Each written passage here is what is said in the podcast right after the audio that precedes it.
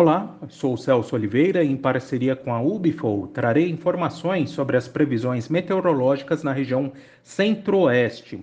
Hoje é dia 22 de fevereiro de 2022 e a chuva finalmente enfraquece sobre Goiás e Mato Grosso e permite a aceleração da colheita da soja e instalação do milho nos dois estados. Já o Mato Grosso do Sul já viveu uma condição de tempo mais seco e continua sob sol, muito calor, temperaturas batendo perto dos 35 graus pouca chuva prevista pelo menos até o dia 28 de fevereiro. Posteriormente, na primeira semana de março, entre 1 e 7 de março, a tendência ainda é de manutenção das pancadas de chuva sobre Mato Grosso e Goiás, enquanto Mato Grosso do Sul tem um aumento da precipitação, principalmente na porção sul do estado. Algumas áreas devem receber algo entre 25 e 50 milímetros nos primeiros sete dias de março.